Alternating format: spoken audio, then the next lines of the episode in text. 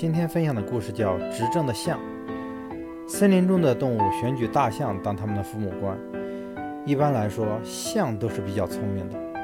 然而，这位父母官的身材非常高大，头脑却很糊涂。他非常仁慈，连一只苍蝇也不忍伤害。有一次，羊向这位菩萨心肠的父母官送了一份诉状，恳求他禁止狼剥羊皮。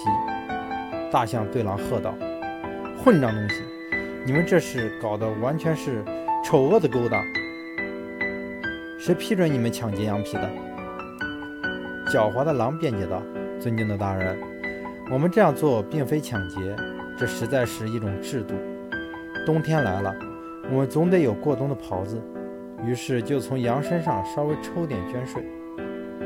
如果他们吵吵嚷嚷，那是他们不讲道理。”我们一点儿也不过分，只不过跟每张羊、每只羊要张皮罢了。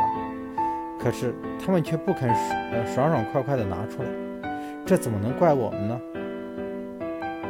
父母官说道：“哦，原来是这样。既然法律许可，就剥张皮吧。除此以外，可不能动他们一根毫毛。找愚蠢的人帮忙处理问题，只会让问题变得越来越复杂。”